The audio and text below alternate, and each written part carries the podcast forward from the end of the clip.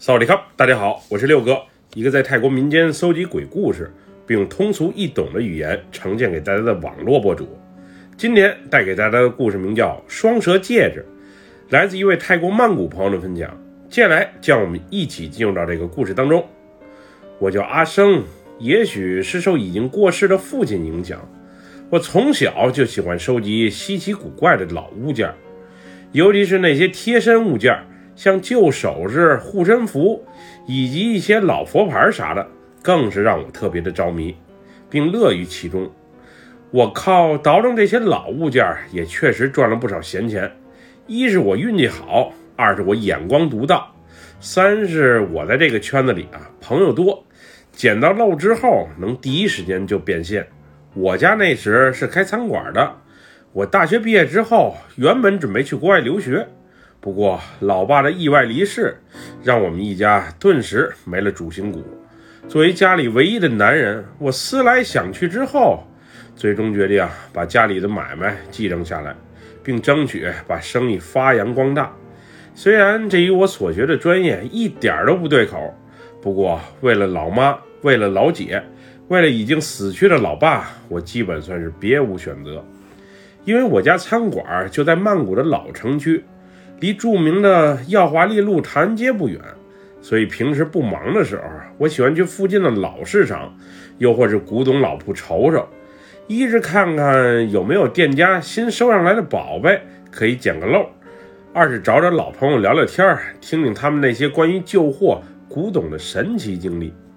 那天我去石龙军路一家老的古董商铺闲逛，他家时常能收到品相不错、年代久远的佛牌。我对佛牌这东西虽然谈不上太着迷，不过这玩意儿不仅能保值，而且升值也快。只要会分辨真伪和年代，那捡漏的机会啊还是蛮大的。但这不仅是一个眼力活，更得看你的知识储备够不够。这是哪年哪款，出自于哪个寺庙的佛牌，又或是哪个大师做的，什么材质的，防伪在哪儿，有什么讲究？这都是一门学问。我之所以常去这家铺子溜达，主要是想偷学一下店老板鉴别佛牌的知识。这个叫涛叔的老头，在泰国佛牌界是小有名气。他家的好牌有不少，据说最贵的一幅佛牌更是高达上千万泰铢。不过我是没有亲眼见过。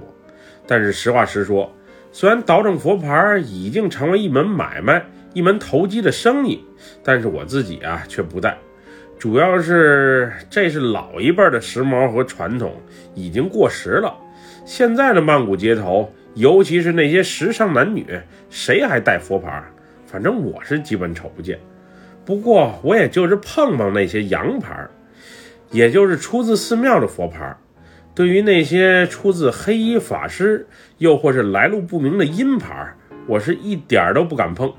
那东西太邪性，只要过手的人，如果你自己阳气不旺的话，都有可能被那些脏东西啊给沾上，到时会招厄运也说不定。但是有些人对阴牌却格外的推崇，主要是这东西啊真的挺灵。但是我听人家说，你求的什么，虽然小鬼儿会满足于你，但是以后他都会让你给还回去的。有时控制不好，还会被反噬，那就太得不偿失了。那天掏出店里的佛牌，我是一款都没看上。不过有一个双蛇交织在一起的男士戒指，却引起了我的注意。这枚戒指应该是黄铜材质的，上面满是铜锈和污迹，应该是有些年头了。涛叔说：“这枚戒指是他古董店的员工刚从乡下收来的。如果我要是感兴趣的话，就以四千泰铢的价格便宜我了。”当涛叔说出四千这个数字的时候，我顿时有种杀熟的感觉。不过涛叔让我仔细看蛇头的位置，这时我才瞅见，原来上面还镶着红绿宝石。虽然个头不大，但是品相却极佳。对于这枚涛叔嘴里有着三百多年历史的戒指，我是持怀疑态度的。但当我套在手上一试的那一刻，我发现这枚戒指啊，与我左手的食指是如此完美的贴合。我当时犹豫了一下，不过最终还是在一番讨价还价之后，以三千五百泰铢的价格拿了下来。我算是个潮男，平时就喜欢带着些稀奇古怪的饰品出门。这戒指我是越看越喜欢，虽然价格谈不上便宜，但是也是在可以接受的范围内。那天回家后，我就迫不及待地把这枚双蛇戒指啊给掏了出来，好好清洗了一番。当它焕然一新地呈现在我面前的时候，我被这精致的雕工啊所折服了。从使用痕迹，从这做工和材质，我估计它年代应该短不了一二百年的历史啊，肯定是有的了。那会儿我还注意到一个小小的细节，就是在戒指内侧有一行小字儿，那文字不是泰语，而像是柬埔寨语，写的是什么我也瞅不懂。随着年代的冲刷，那行小字儿早已模糊不清了。只能隐约瞅见几个字母。以前的人都喜欢把自己的名字写在那些贴身首饰上，尤其是贵族们，所以这更加让我坚信我今天是赚到了。这枚戒指不仅有价值，戴出去也挺时尚。总之，我是真心喜欢。之后，那枚双蛇戒指成为了我的贴身物品，我是去哪里都带着，就是连洗澡也懒得摘下来。不过奇怪的是，自从我戴上这枚戒指之后，我晚上偶尔会做一个奇怪的梦。梦中，一个气质超凡脱俗，并且长相靓丽的女子，总是以一种责怪的眼神啊看着我。她也不说话，就穿着一个红色的筒裙，静静地站在我的身旁。人长得这么漂亮，眼神却如此犀利。我是实在想不明白这梦啊到底有啥深层含义。当时我还没把这个梦与双蛇戒指联系到一起，单身的我还天真的认为，可能是我的另一半托梦在责怪我，为什么不赶紧去找他，让他还在苦苦的寻觅。那时的我有点自恋，现在想起来实在是可笑。后来有一天，我们大学同学聚会。为了彰显自己和普通人的不同，我还特意开着老爸那辆古董甲壳虫去的。我那辆六四年的天蓝色甲壳虫，不是我吹牛，全曼谷都没几辆。我那车一在餐馆前的停车场出现，就立马成为众人关注的焦点，这也极大满足了我小小的虚荣心。那天我们的聚会啊，很是开心。我怕酒万一喝多了。万一喝断片了，到时随身物品在混乱中丢失就太不好了。于是酒过三巡之后，特意把戒指、手链以及项链和手表放在了甲壳虫车内的储物箱里。我因为之前在一次醉酒之后丢过东西，吃过大亏，所以此后格外的注意这些细节。那天几个朋友两瓶洋酒下肚之后。我大学同学阿辉特意提到停在停车场的那辆古董甲壳虫，他说这车啊不仅难得一见，品相这么好的，应该比一辆全新的奔驰车还贵。当时坐在旁边的我啊默默地笑了笑，想等阿辉再夸两句那辆车，我再表明身份。但是阿辉随后的一句话却让我吃了一惊：那蓝色甲壳虫不仅酷。里面坐的那个妹子更是漂亮的很，人长得白，脸蛋儿也俊俏。那车主啊，绝对是妥妥的人生赢家。车里有人，还是个漂亮女人。你小子不会是看错了吧？我随即追问道。怎么可能？上大学的时候，我这双眼睛就号称美女雷达。刚才那妹子，我还特意多瞅了两眼。人真是太漂亮，就是眼神有点凶，可能美女性格都不好吧。阿辉这一句话刚说完，我身上顿时冒出一身冷汗，然后赶紧回车上又看了一眼。不过我这车里啊，啥人都没有啊，什么漂亮女人，连个影子都瞅不见。阿辉那小子一定又是在胡编乱造了，好吸引大家的注意。那晚我喝的虽然不算多，但是自己开车回去应该是问题不大。我酒量是有的，再说这餐馆离我家也不算远，即使被警察抓着，我也能找人解决。但是令人奇怪的是，那天我迷迷糊糊开着车往家走的时候，我总感觉车上有女人的哭泣声。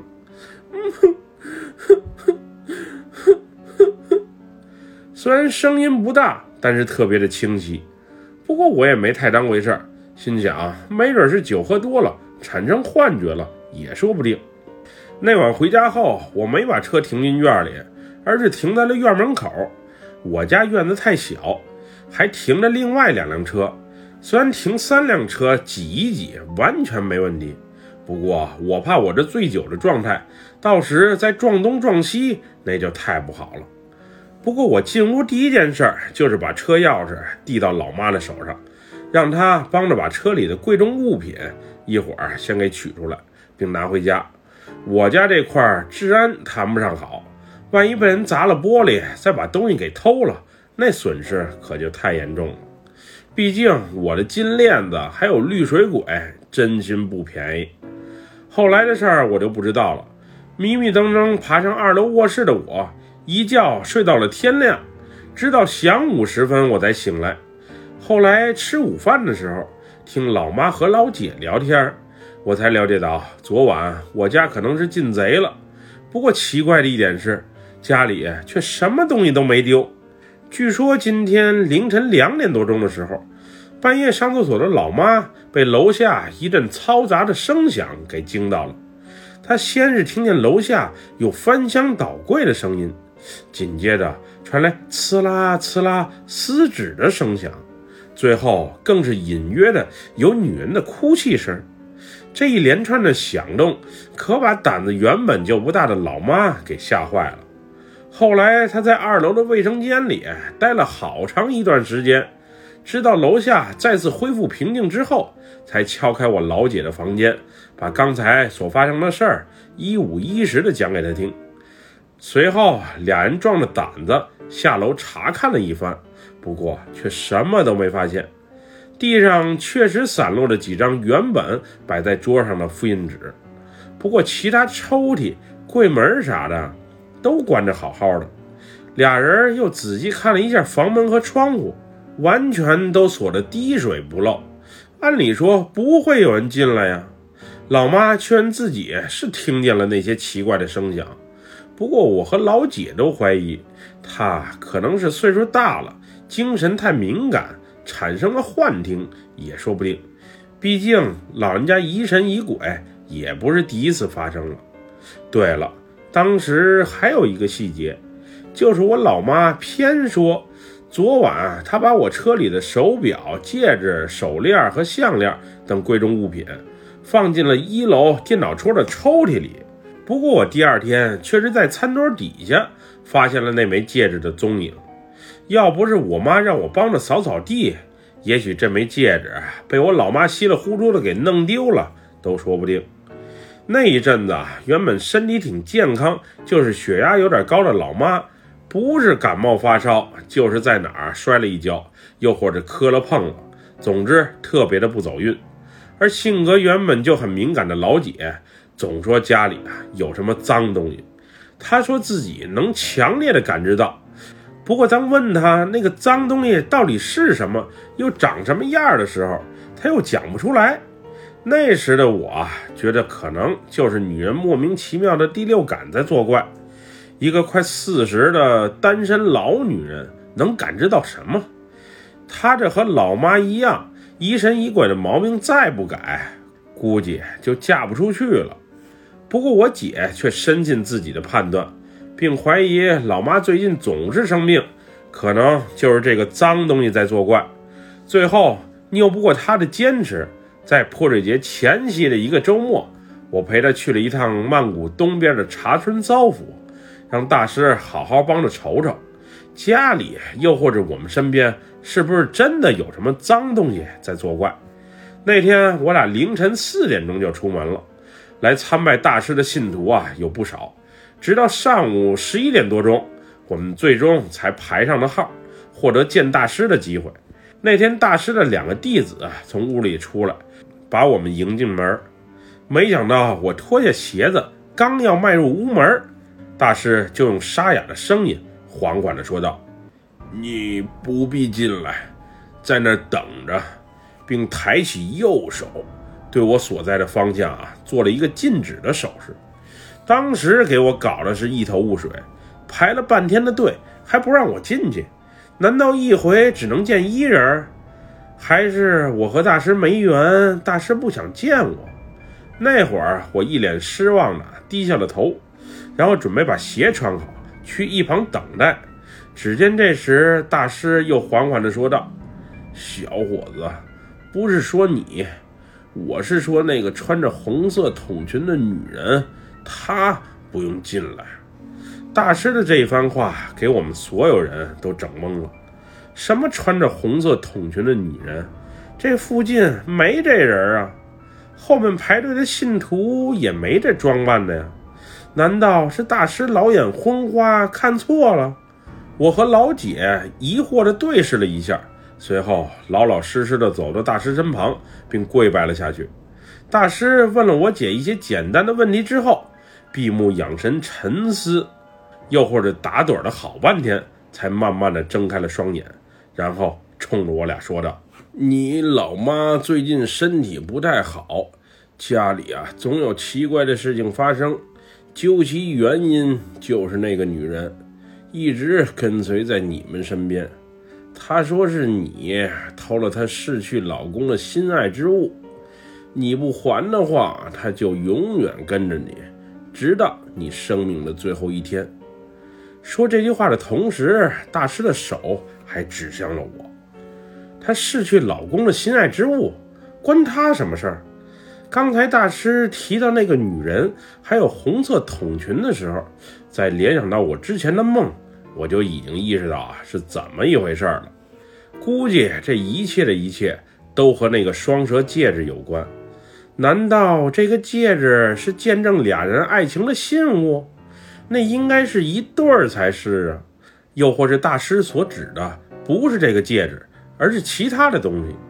可我最近没收什么老物件啊，这么一说，我心里啊也有点犯嘀咕。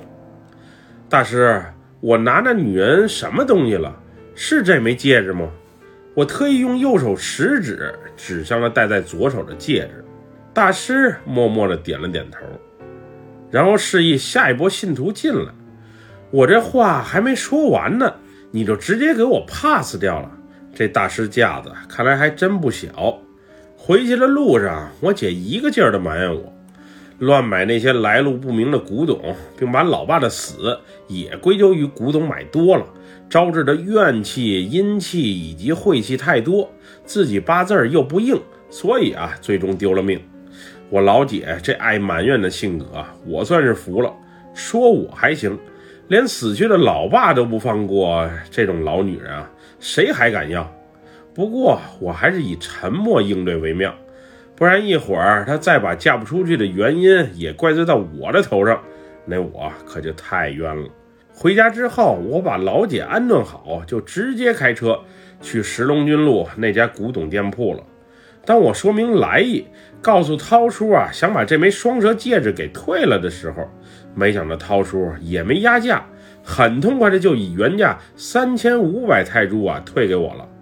他说那天我走后，他整理这批货的时候，才发现另外一枚稍微小一点的同款戒指。两枚戒指应该是一套，估计是以前的时候男女恋人之间的定情信物，一对儿才能卖出好价钱。原本他在为把那枚男款戒指便宜卖给我而懊悔，没想到也就过了一个月，我竟然把这枚戒指啊给还了回来。涛叔在给完我钱之后，还得意洋洋地说道：“这对戒指啊，卖到三万泰铢以上，应该一点问题都没有，并还挖苦我不识货。这回是看走了眼，捡的漏又给还了回去。可他哪知道？”那戒指可是有小鬼在守护，男款戒指是女鬼在守护，那女款戒指估计就是男鬼在守护。两枚戒指都买回家的话，那家里还不出现大问题？我原本想把之前所发生的一系列事儿啊说给涛叔听，不过他那天实在是太嘚瑟了。我最后想了想，啥都没说，拿了钱，听他唠叨完就直接走了。不过，正如大师所预测的那样，戒指还回去之后，老妈身体就明显的有所好转，而且磕碰的事儿也少了许多。但是还有，老姐还是那么疑神疑鬼。她说自己感觉好了一些，但是啊，非让我把其他古董老物件也给尽快处理掉。她觉得晦气，我完全不搭理他的无理要求。也不知道他哪根筋搭错了，又或者受了什么刺激。古董代表历史和文化，还有艺术，哪里来的晦气？之后差不多过了得有半年，掏出的那家古董店啊被盗过一回，并且这事儿还上过新闻，据说损失挺严重的，一个值班的员工还被盗贼伤得不轻。也不知道事发的时候那对双蛇戒指还在不在店里。不过那戒指啊，确实是挺邪性的。经历了这件事以后啊，我虽然古董还买，不过这些贴身物件，尤其是来路不明的，却轻易不敢再碰了。那对戒指啊，没准儿就是墓葬中死人的物件。幸亏我提早脱身了，不然会发生什么事儿，那还真不好说。本期故事就分享到这里，喜欢六哥故事的朋友，别忘了点赞和关注哟。